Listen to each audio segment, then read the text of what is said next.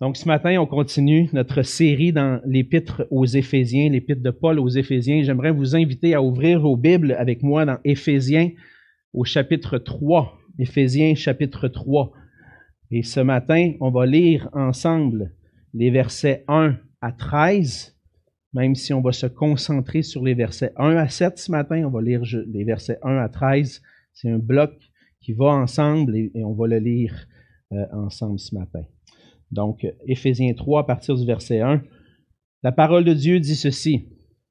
À cause de cela, moi, Paul, le prisonnier de Christ pour vous, païens, c'est du moins vous avez appris comment je fais part de la grâce de Dieu qui m'a été confiée pour vous. C'est par révélation que j'ai eu connaissance du mystère sur lequel je viens d'écrire en peu de mots. En les lisant, vous pouvez vous représenter l'intelligence que j'ai du mystère de Christ. Il n'a pas été manifesté aux fils des hommes dans les autres générations, comme il a été révélé maintenant par l'Esprit aux saints apôtres et prophètes de Christ.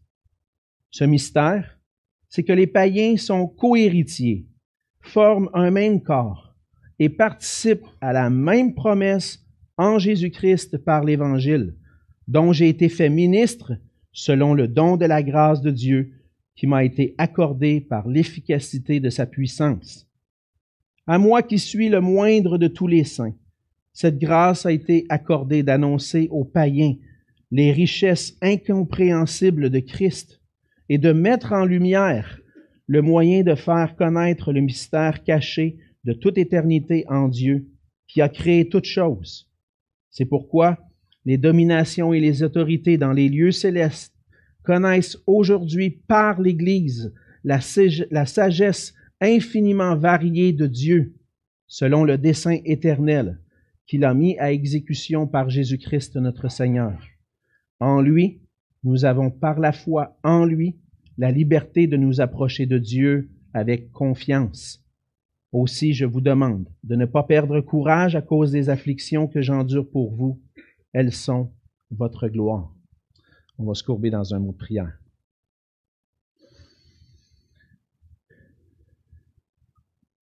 Oui, Seigneur Jésus, c'est un privilège de pouvoir euh, être ensemble et se présenter devant toi, Seigneur, de pouvoir euh, parler de toi, de pouvoir euh, te louer, te célébrer pour tes merveilles envers nous, pour qui tu es et tout ce que tu as accompli pour nous. Seigneur, merci pour ta parole et merci pour euh, d'avoir, euh, par ta grâce, Seigneur, dirigé par ton Saint-Esprit des hommes qui ont mis par écrit ces paroles pour notre instruction. Et Seigneur, ce matin, on vient à tes pieds. On vient au pied de ton trône de grâce pour trouver secours, Seigneur, parce qu'on a besoin de toi. Comme le dit l'apôtre Paul dans Éphésiens 1, on a besoin que tu illumines les yeux de notre cœur pour qu'on puisse saisir les grandeurs et les merveilles de ton salut de ton évangile. Et Seigneur, encore une fois ce matin, on veut se pencher sur cet évangile, l'étudier, le comprendre, le saisir. On te prie que tu puisses être, par ton esprit, œuvrer dans nos cœurs pour qu'on puisse saisir les merveilles de ta grâce. Et qu'on puisse, Seigneur, être renouvelé dans nos cœurs et dans nos pensées afin de vivre pour ta gloire. Oui, Seigneur, nous voulons être ce peuple saint que tu appelles à vivre pour ta gloire et transforme-nous ce matin par ta parole et ton esprit, afin que nous puissions être un peuple utile pour ta gloire entre tes mains. Et c'est dans le nom précieux de Jésus que je te prie. Amen. Amen. On a dans notre société plusieurs entreprises, des entreprises qui travaille dans le domaine de la technologie, de la recherche, du développement. Puis on a vu dans les dernières décennies une grande révolution technologique. On a vu des grands changements s'opérer, des ordinateurs qui prenaient euh, l'espace de la salle ici avant. On les a maintenant dans nos poches avec euh, le, le, développement de la technologie. Puis dans ces entreprises-là, euh, bien souvent, il y a des secrets bien gardés des secrets qu'on ne veut pas révéler parce que on cherche, on, cherche à développer, à faire des percées technologiques qui vont faire que notre produit va être exclusif et on ne veut pas en parler. Et pour garder l'exclusivité, de certaines recherches, il ne faut pas que les employés de ces entreprises-là révèlent les plans et les projets de l'entreprise. J'ai déjà travaillé pour des, entreprises dans ce domaine la technologie. Et puis, lorsqu'on commençait à travailler, on, nous faisait signer une entente de confidentialité. On n'avait pas le droit de parler de ce qui se passait à l'intérieur de l'entreprise, en particulier en ce qui a trait au projet. Et puis la sécurité sur le lieu de travail était à ce moment-là très importante. Je travaillais même au département de sécurité informatique. On ne voulait pas qu'il y ait de l'information qui coule. Hein? Donc, il y avait des secrets qui devaient être bien gardés. Sinon, ben, l'entreprise perdait son exclusivité et perdait aussi ses profits à cause de ça. on voit dans les Écritures que le Seigneur avait aussi des secrets en lui-même. Et le Seigneur, je pense qu'il y a beaucoup de secrets dans sa personne, dans qui il est. Et par le passé, le Seigneur a formé un plan en lui-même, un plan qui est demeuré secret pendant un temps. Et à travers le temps, le Seigneur a progressivement révélé son plan parfait aux hommes. Ce plan-là, c'est que en Jésus-Christ, il a voulu sauver et former une nouvelle humanité qui vit à sa gloire. C'est un plan formidable que le Seigneur a mis à, exécution.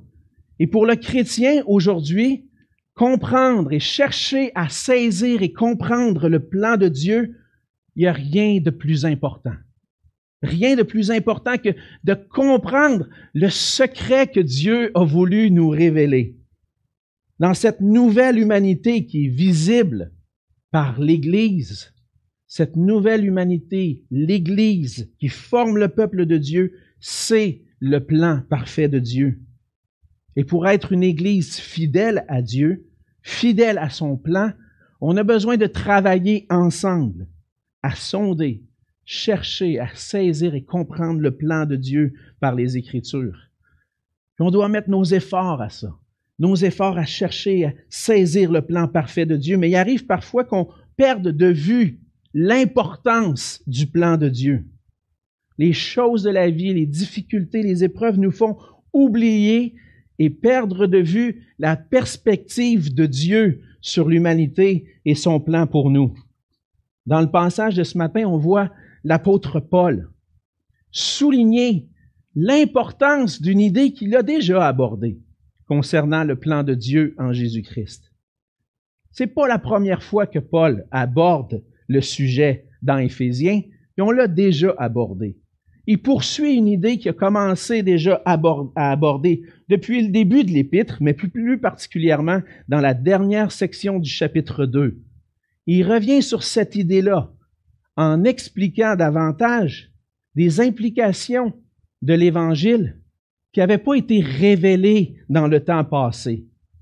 Puis on voit par l'insistance de l'apôtre Paul, qui est tellement émerveillé, tellement passionné par l'Évangile, passionné par le ministère que le Seigneur lui a confié. Et en fait, lorsqu'on regarde le passage de ce matin, Paul continue de décrire l'infinie grandeur de la puissance de Dieu qui s'est manifesté en Jésus-Christ. Ce matin, j'ai lu les 13 premiers versets du chapitre 3. J'aurais pu commencer au chapitre 1. Parce que c'est depuis le début de l'épître que Paul euh, nous, introduit, nous, nous parle des merveilles de Christ.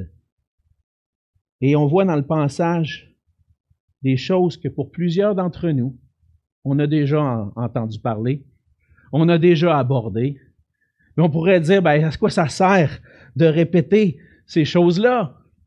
Mais l'apôtre Paul, mais le fait que l'apôtre Paul insiste sur ce point-là, montre à la fois l'importance pour nous de méditer ensemble sur ce que l'Esprit lui-même veut souligner. L'apôtre Paul, conduit par le Saint-Esprit, répète des choses. Est-ce que ça voudrait pas dire que le Saint-Esprit veut nous répéter ces choses-là? Nous aider à les saisir encore plus.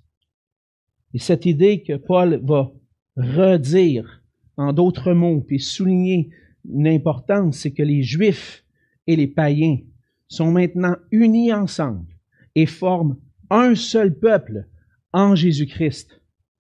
Et ce qu'on va voir ensemble ce matin, c'est plus particulièrement comment le Seigneur a fait connaître un secret caché depuis longtemps, fait connaître des choses qui étaient cachées par le passé. Comment le Seigneur a fait pour manifester ces choses-là? Et on va voir ensemble que par le Saint-Esprit, le Seigneur a révélé et continue de faire connaître par l'Évangile son plan parfait en Jésus-Christ. Paul commence au verset 1 en parlant de lui-même. Et il va dire, à cause de cela, moi, Paul, le prisonnier de Christ, pour vous, païens. On voit déjà dans le, premier verset que Paul se, se, se présente lui-même comme un, un, prisonnier de Christ pour les païens. Mais il commence la, la section en disant à cause de cela. À cause de cela, dans le fond, on fait référence à tout ce qui a été dit auparavant. Les Juifs et les païens forment un seul peuple. Les païens sont des concitoyens des saints, des gens de la maison de Dieu. On le voit ça au verset 19 du chapitre 2. En Jésus-Christ, il n'y a plus deux peuples distincts. Il y a maintenant un seul peuple qui forme un seul corps, qui est l'Église. Une Église qui est édifiée sur le fondement des apôtres et des prophètes, qui est édifiée pour être un temple saint dans le Seigneur. Ça, c'est le résumé de l'apôtre Paul qu'il fait à la fin du, chapitre 2. Et là, Paul va dire, à cause de cela, à cause de ça, moi, Paul, le prisonnier de Christ. Paul est prisonnier de Jésus-Christ. Le Seigneur l'a appelé à être un apôtre.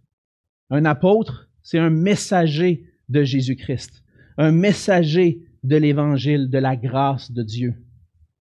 Moi, Paul, un prisonnier. Donc, c'est pas juste un apôtre, c'est un prisonnier. Et Paul va dire, je suis un prisonnier de Christ. Pourquoi? Parce que c'est à cause du ministère de l'Évangile que Paul est emprisonné. Il est un prisonnier de Christ parce que l'Évangile concerne la bonne nouvelle de Jésus-Christ.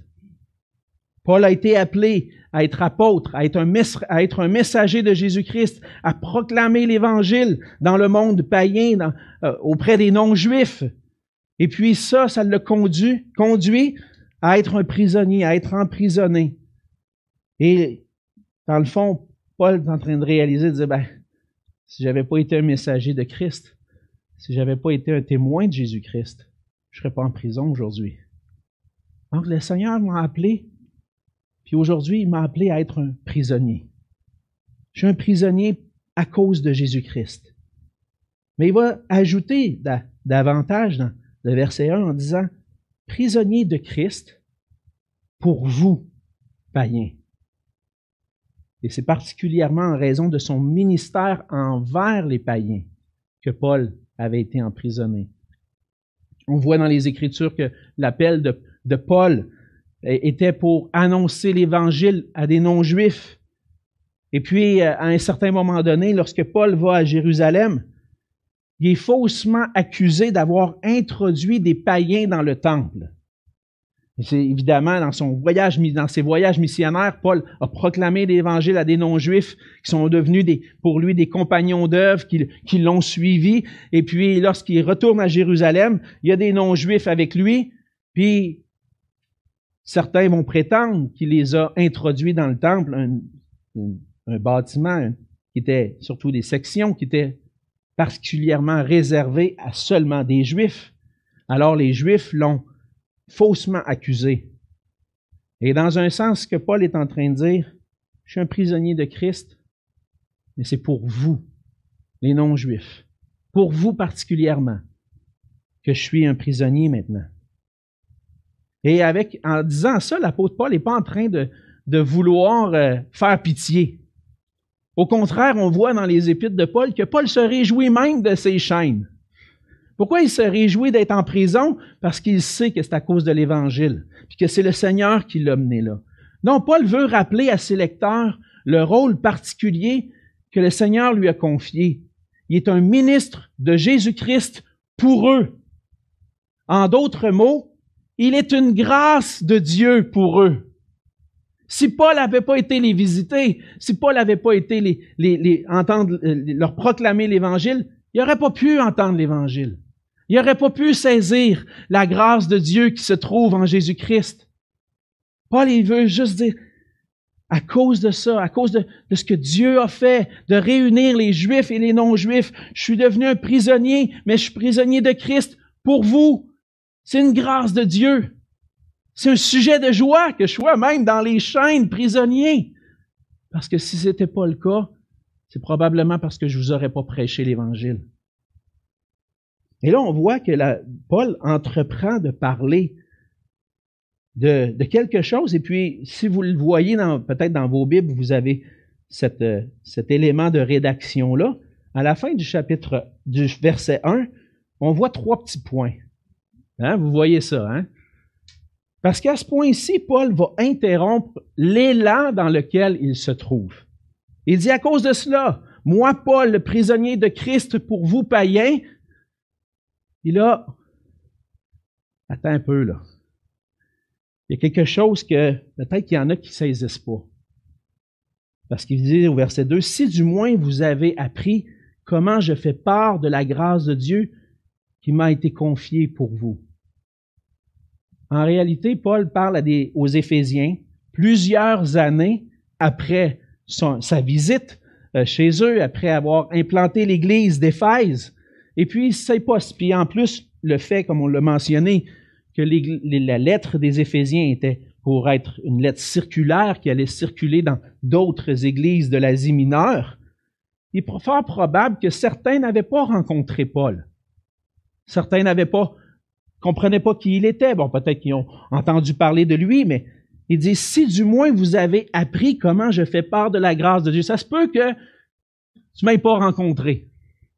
Ça se peut que tu m'aies pas connu personnellement. Ça se peut que tu saches pas exactement qui je suis. Un prisonnier de Christ pour les païens.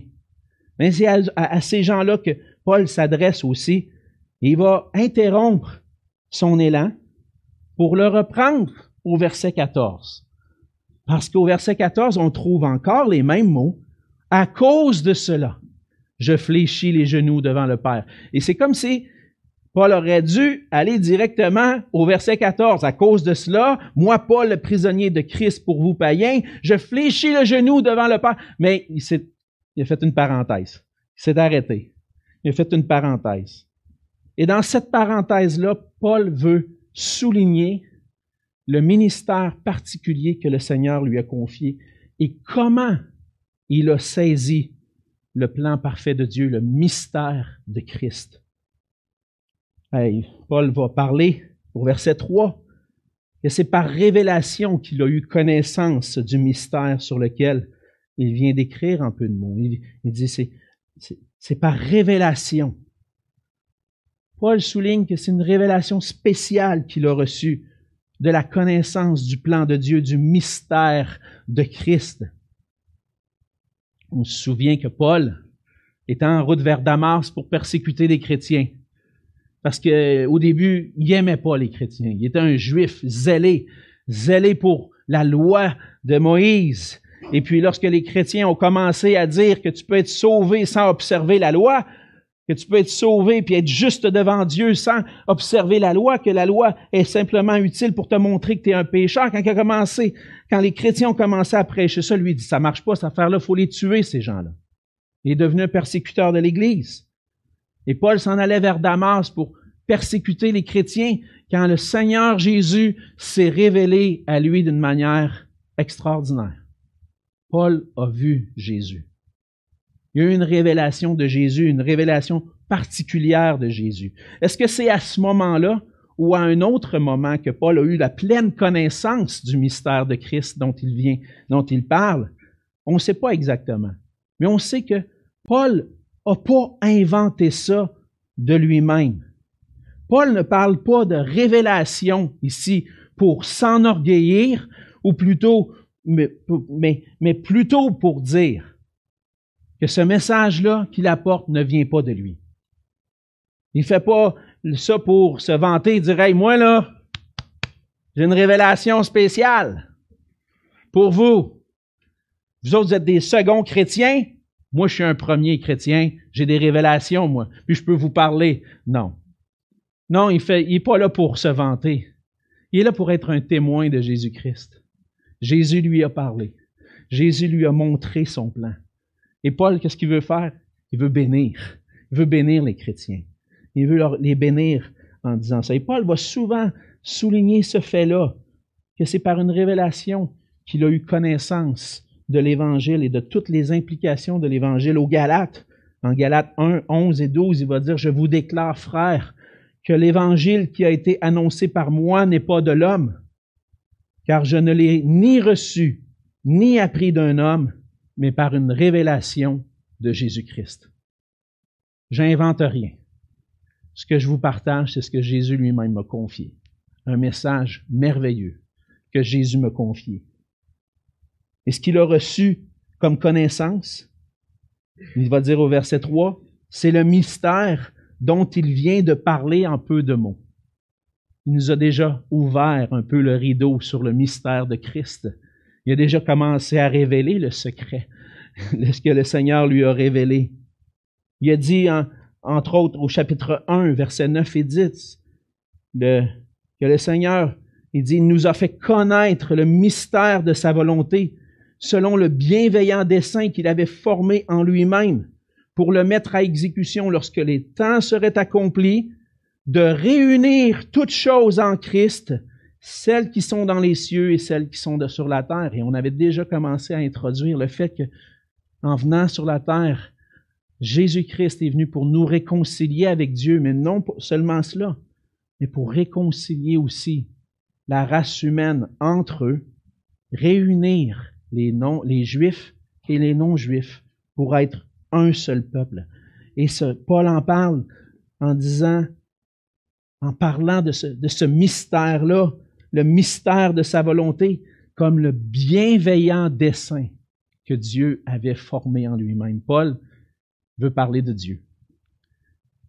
Le projecteur n'est pas sur Paul, le projecteur est sur Jésus-Christ. Ce que Jésus-Christ est venu accomplir. Il en a parlé, comme je l'ai dit, à la fin du chapitre 2. On a relu certains versets. Puis il va le résumer au verset 6 encore, cette idée-là du mystère de Christ. On va y revenir un peu plus loin. Mais Paul va dire, en fait, euh, au verset 4, il dit, en lisant, puis en, en entendant ces, ces paroles, vous pouvez vous faire une idée que c'est pas des paroles normales que je suis en train de vous parler. C'est pas quelque chose qui vient de, c'est quelque chose d'extraordinaire. Ça vient du Seigneur Jésus-Christ. C'est quelque chose, verset 5, qui n'a pas été manifesté au Fils des hommes dans les autres générations, comme il a été révélé maintenant par l'Esprit aux saints apôtres et prophètes de Christ. Paul souligne que ce mystère-là n'était pas révélé avant que le Seigneur le révèle à l'intérieur de cette nouvelle alliance. Et là, on va dire exactement, mais qu'est-ce qui n'était pas révélé? Parce que lorsque je lis les Écritures de l'Ancien Testament, il y a plusieurs passages de l'Ancien Testament qui parlent du fait que le Messie va venir, qu'il va voir que Dieu lui-même va venir sur la terre, va venir paître son troupeau, paître son peuple, venir au secours de son peuple, accorder une délivrance à son peuple. Il y a, plein de passages de l'Ancien Testament. On, sait déjà qu'il y a un Messie qui va venir, qui, allait venir. Il y a plusieurs passages de l'Ancien Testament aussi qui parlent que ce message-là ne serait pas seulement proclamé aux Juifs, mais aussi dans toutes les nations, jusqu'aux extrémités de la terre, puis que des nations allaient venir pour se prosterner devant Jésus-Christ et devant Dieu le fait que l'Évangile serait prêché aux nations est évident dans les écrits des prophètes, même si parfois certains n'ont pas compris à l'époque de Jésus. Mais qu'est-ce qui est nouveau exactement? Qu'est-ce qui n'a pas été révélé avant?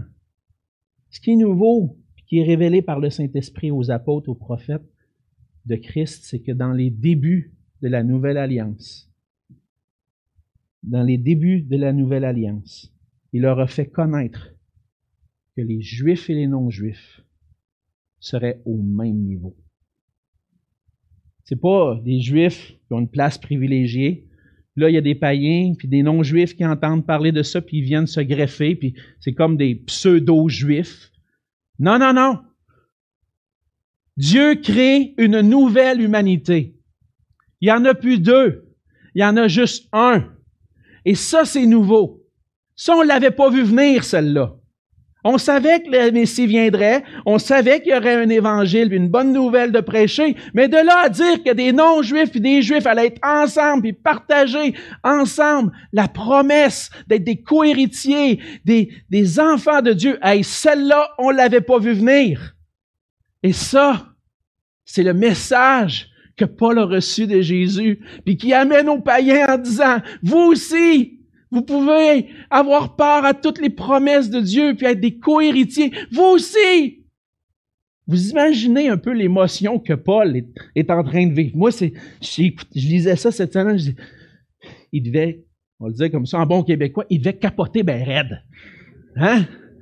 D'entendre, Seigneur, tu avais un plan parfait. Puis pour nous, des fois, on est 2000 ans après, puis on ne saisit pas toujours la portée de ces paroles-là, parce que, bon, on est des non-juifs, on, a goûté la... Mais pensez-y, dans les promesses de Dieu dans le passé, dans le, fait qu'on a maintenant un accès privilégié auprès de Dieu, même nous, c'est quelque chose d'extraordinaire. On a besoin de se rappeler ces choses-là. On a besoin de les méditer. Paul rappelle les choses extraordinaires que le Seigneur lui a révélées. Et un peu plus loin, au verset 7, il va dire qu'il a été fait ministre selon la don de la grâce de Dieu qui lui a été accordée par l'efficacité de sa puissance. Paul était un ministre chargé de faire connaître le don de la grâce de Dieu, le don de pouvoir être réconcilié avec Dieu en Jésus-Christ et le don pour les païens, les non-juifs, de faire partie du peuple de Dieu. C'est un don merveilleux. Et Dieu a utilisé des hommes, des apôtres, des prophètes dans la nouvelle alliance pour annoncer son plan parfait. Et on veut réfléchir un peu à des implications parce que Paul, il y a des, il est en train de décrire ça, puis on, veut se dire, mais, mais, qu'est-ce que ça veut dire pour moi aujourd'hui, ça? Qu'est-ce que ça veut dire? Je pense que c'est une des choses qu'on doit apprendre, c'est que le Seigneur, puis c'est ce qu'on voit deuxièmement, continue de faire connaître son plan parfait par la proclamation de l'Évangile. Ce que Paul avait comme mandat. Il avait un mandat particulier de révéler des nouvelles informations, un secret qui avait été caché en Dieu, le mystère de Christ. Mais il l'a fait connaître. Et l'apôtre Paul a mis ces choses-là par écrit. Les auteurs du Nouveau Testament ont mis ces choses-là par écrit pour notre instruction et pour l'instruction de tous ceux qui allaient venir après jusqu'au retour de Jésus-Christ. Donc, le mystère dont Paul capote bien raide, ça devrait être ce mystère-là que nous aussi on capote bien raide. Puis on devrait continuer de faire comme l'apôtre Paul. Par l'enseignement de l'Évangile, les apôtres et les prophètes, on l'a vu à la fin du chapitre 2, ont posé le fondement. Ont posé le fondement de l'Église, dont Jésus est la pierre angulaire. La bonne nouvelle de Jésus-Christ, sa personne et son œuvre l'Évangile est le fondement. Et la personne et l'œuvre de Jésus-Christ sont le fondement parce que sans la venue du Fils de Dieu sur la terre, il n'y aurait pas eu de bonnes nouvelles à annoncer.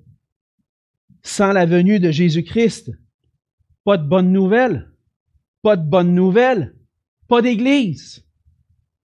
Mais Jésus bâtit son Église encore aujourd'hui ça a commencé par la puissance du Saint-Esprit qui a donné une connaissance particulière du plan de Dieu à des apôtres et des prophètes qui ont posé ce fondement-là. Et depuis 2000 ans, presque 2000 ans maintenant, l'Église continue de bâtir sur ce fondement-là. Et Dieu continue d'appeler des gens de toutes les nations à venir et faire partie de ce peuple et de ce temple au milieu duquel il habite. Le Seigneur Jésus a accompli quelque chose de merveilleux. Et puis depuis 2000 ans maintenant, le Seigneur continue de bâtir cette Église. Comment est-ce qu'il accomplit? Comment est-ce qu'il édifie son Église? Par la proclamation de l'Évangile et la puissance de l'Esprit, du Saint-Esprit, qui agit dans les cœurs des enfants de Dieu et de ceux qui entendent l'Évangile. On n'était pas là le 2000 ans quand Paul a parlé. Mais un jour, le Seigneur nous a rencontrés sur notre route, nous a amené quelqu'un qui nous a parlé de Jésus. Et ça, ça continue depuis toujours. Un jour, quelqu'un m'a annoncé l'Évangile. Merci Seigneur, je suis né dans un foyer où mes parents ont saisi l'Évangile quand j'étais encore un petit bébé, puis me l'ont donné. Ils me l'ont enseigné. Puis par sa grâce, un jour, le Seigneur a touché mon cœur pour que je puisse saisir. Mais avant mes parents, c'était un monsieur qui s'appelait Camille Dutil, qui faisait de la réfrigération dans une épicerie, l'épicerie qui appartenait à mon père, qui a prêché l'Évangile. Puis avant Camille Dutil, il y avait un ouvrier, un pasteur, M. Hull, à Québec, qui a prêché l'Évangile. Puis avant M. Hull, il y a eu quelqu'un d'autre. Depuis 2000 ans, c'est comme ça. L'Évangile est prêché. L'Évangile est annoncé. Puis à travers l'Église d'aujourd'hui, le Seigneur continue de bâtir l'Église quand l'Église prêche l'Évangile. On voit dans le passage que Paul était émerveillé, émerveillé d'avoir reçu ce cadeau-là de la part de Dieu, de pouvoir être son messager. On voit dans 1 Timothée 1, les versets 12 à 15. Il dit, je rends grâce à celui qui m'a fortifié à Jésus-Christ notre Seigneur de ce qu'il m'a jugé fidèle en m'établissant dans le ministère. Moi qui étais auparavant un blasphémateur, un persécuteur, un homme violent, mais j'ai obtenu miséricorde parce que j'agissais par ignorance dans l'incrédulité. Et la grâce de notre Seigneur a surabondé avec la foi et l'amour qui est en Jésus-Christ. C'est une parole certaine et entièrement digne d'être reçue, que Jésus-Christ est venu dans le monde pour sauver les pécheurs, dont je suis le premier. On voit que Paul disait, c'est vraiment une grâce de Dieu. Je me rappelle ce que j'étais avant. Puis un jour, le Seigneur m'a révélé sa grâce. Mais si tu appartiens au Seigneur aujourd'hui, si tu as placé ta confiance en Jésus-Christ, tu es capable de te rappeler à un moment où tu étais sans Jésus. Un moment où ce que toi aussi tu pourrais t'identifier à Paul. J'étais pas j'avais pas un cœur tourné vers Dieu. Puis, dans sa grâce, le Seigneur m'a comblé de sa grâce, ça l'a surabondé, ça l'a déversé sur moi. Puis, maintenant, j'ai une relation personnelle avec Dieu parce que j'ai été pardonné en Jésus-Christ. Qu'est-ce que je vais faire avec ça? Je vais-tu rester assis sur mon steak? Je vais-tu rester assis puis dire, bah, j'ai eu un beau petit cadeau? Non. Comme Paul, on veut ensemble, frères et sœurs, saisir la grâce qui nous a été faite. Parce que c'est une parole certaine, entièrement digne d'être reçue, même en 2023, quand tout le monde te dit où c'est que tu t'en vas, toi, avec tes skis. Digne d'être reçu que Jésus-Christ est venu dans le monde pour sauver des pécheurs dont je suis le premier. Le Seigneur m'a fait grâce. Je ne peux pas faire autrement qu'être émerveillé par l'Évangile, comme Paul est émerveillé par l'Évangile. Le Seigneur nous appelle à continuer de bâtir son Église en proclamant sa grâce autour de nous. Mais on voit que, avec le temps, et on le voit dans l'histoire de l'Église, bien souvent l'Église, à travers les années, les décennies, l'Église perd de sa vigueur spirituelle. Et puis aussi émerveillée par l'Évangile qu'auparavant. D'une génération à l'autre, l'émerveillement diminue. Vous êtes pas mal plus vieux que moi. Dans ma génération, j'en vois pas beaucoup qui marchent avec le Seigneur, qui ont saisi cette grâce-là. Puis dans la génération qui suit, encore moins. On le constate. De quoi on a besoin? Pour que puisse l'émerveillement puisse retrouver de sa vigueur. Ça prend une œuvre de l'Esprit dans le cœur des croyants. Dans le cœur des croyants, parce qu'on a besoin, nous, d'être convaincus que le message de l'Évangile, c'est le plus beau message qui peut pas exister. On a besoin d'être nous convaincus et avoir notre zèle renouvelé pour dire aux gens autour de nous, puis à la génération qui nous suit, regarde combien le Seigneur est merveilleux. On a besoin de ça. On a besoin, nous, d'entretenir notre vigueur spirituelle. Mais c'est le Saint-Esprit qui va convaincre les cœurs. C'est Dieu qui va faire l'œuvre. Mais moi, de quoi je suis responsable? Je suis responsable de mon cœur. J'ai peut-être besoin d'un réveil dans ma vie. Par amour pour le Seigneur, puis en raison de son amour et de sa grâce envers moi, je veux me détourner de tout ce qui est péché et marcher pour le Seigneur. En Éphésiens 5, un peu plus loin, on va le voir plus en détail, les versets 10 à 14. Paul exhorte, il dit, examinez ce qui est agréable au Seigneur. Et ne prenez point part aux œuvres infructueuses des ténèbres, mais plutôt condamnez-les, car il est honteux de dire ce qu'ils font en secret. Mais tout ce qui est réprouvé apparaît en pleine lumière, car tout ce qui est ainsi manifesté est lumière. C'est pour cela qu'il est dit, Réveille-toi, toi qui dors. Relève-toi d'entre les morts, et Christ t'éclairera. Ça se peut que tu sois rendu à cette, étape-là dans ta vie, où l'émerveillement pour l'Évangile est plus là. La passion pour Jésus-Christ est plus là. Réveille-toi, toi qui dors. Relève-toi, entre les morts, et Christ t'éclairera. Pour qu'une Église demeure vivante, en santé, puis qu'elle s'édifie, elle a besoin de disciples et d'ouvriers qui accomplissent l'œuvre de l'Évangile en étant fidèles à la parole de l'Évangile. Et le plan parfait de Dieu, on le voit, Paul va le résumer, ce mystère de Jésus, c'est que les païens sont cohéritiers, forment un corps et participent à la même promesse en Jésus-Christ par l'Évangile. Le plan parfait de Dieu consiste à former une Église composée de gens de toutes les nations. Et c'est ce que le Seigneur nous appelle, nous, aujourd'hui. Regardez les privilèges que vous avez, vous les non-juifs, les cohéritiers. On forme un même corps, un même peuple et on participe, on participe à la même promesse. Comment? En Jésus-Christ. Par l'Évangile. C'est en Jésus-Christ. Puisqu'on est trouvé en Jésus-Christ, on appartient à Dieu, on fait partie de ce corps. Et notre mission maintenant, c'est d'aller, de proclamer ce que le Seigneur a fait pour nous. On veut partager l'héritage qu'on a reçu. On veut partager la grâce de faire partie du peuple de Dieu, on veut partager la promesse qu'on a reçue, l'Esprit de Dieu. On a reçu l'Esprit qui était promis, puis que maintenant nous convainc qu'on est des enfants de Dieu. Le travail n'est pas terminé, on a besoin de travailler ensemble, frères et sœurs.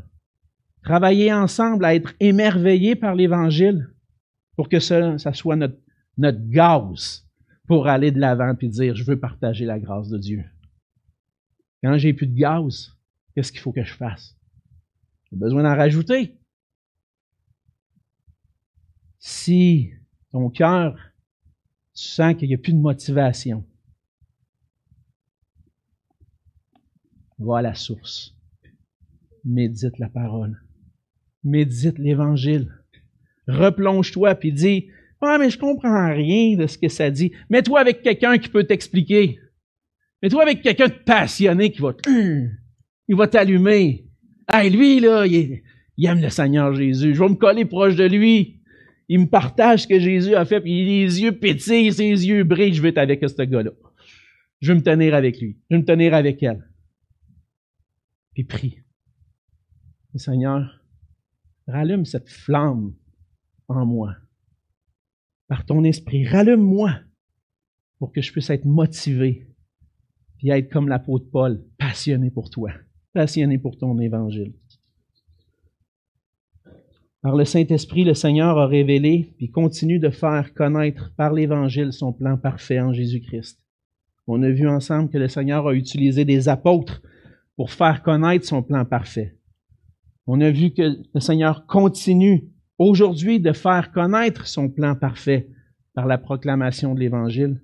Ce plan parfait, c'est que Dieu se forme une Église composée des gens de toutes les nations. Es-tu émerveillé par le mystère de Christ? Ma première question, c'est as-tu saisi, premièrement, la grâce qui est en Jésus-Christ? As-tu saisi que Jésus-Christ est mort à la croix pour tes péchés, pour enlever la séparation qu'il y avait entre toi et Dieu, pour te donner un libre accès auprès de Dieu? Christ est mort, a versé son sang à la croix pour que tu puisses avoir le pardon pour que tout ce que tu avais fait contre Dieu n'apparaisse plus sur ton, sur, ton casier judiciaire devant ce juste juge. Par sa grâce, par son sang, lorsque tu places ta foi en lui, lui efface tout ça et te redonne l'accès à Dieu. Et lorsqu'on saisit l'Évangile, on dit, Wow, quelle grâce! As-tu saisi cet Évangile? L'as-tu reçu par la foi? Et si tu as connu la grâce de Dieu, travailles-tu à garder ton cœur émerveillé par la grâce? Sans émerveillement, il n'y aura pas de motivation. Sans motivation, tu vas trouver la vie chrétienne difficile. On a, on, a besoin de réchauffer nos cœurs par la parole, par la prière et ensemble. Il y a des secrets dans des entreprises qui doivent être bien gardés. J'ai signé des ententes de confidentialité, je n'avais pas le droit de parler. Mais Dieu a décidé de nous révéler ses secrets. Il n'y a pas d'entente de confidentialité. Ça doit être connu maintenant. Si on travaille ensemble, frères et sœurs, à être émerveillés par l'Évangile, on va pouvoir ensemble briller pour l'Évangile, pour la gloire de Dieu. Prions ensemble. Seigneur notre Dieu, merci pour ta grâce envers nous. Merci d'avoir donné des hommes par le passé, ces apôtres qui ont été tes messagers, des hommes passionnés pour toi, qui nous ont fait connaître et qui ont mis par écrit ton plan parfait pour nous. Oui, Seigneur, on voit dans, ta parole que ce plan est merveilleux. Maintenant, juifs et non-juifs ont un libre accès auprès de toi. Maintenant, juifs et non-juifs forment un seul peuple en Jésus-Christ. Maintenant, par la foi en toi, on peut avoir cette assurance, Seigneur, par ton esprit qui nous est donné, que nous sommes tes enfants, que nous faisons partie de ce peuple. Seigneur, cette grâce est immense. Aide-nous, Seigneur, à être émerveillés par ta grâce, émerveillés par ton évangile, émerveillés par toi, par ta beauté, Seigneur Jésus. Fais de nous une Église qui brûle pour toi, passionnée pour toi. Donne-nous le zèle de ton évangile de paix pour qu'on puisse briller pour toi. Et c'est en ton précieux nom que je te prie. Amen.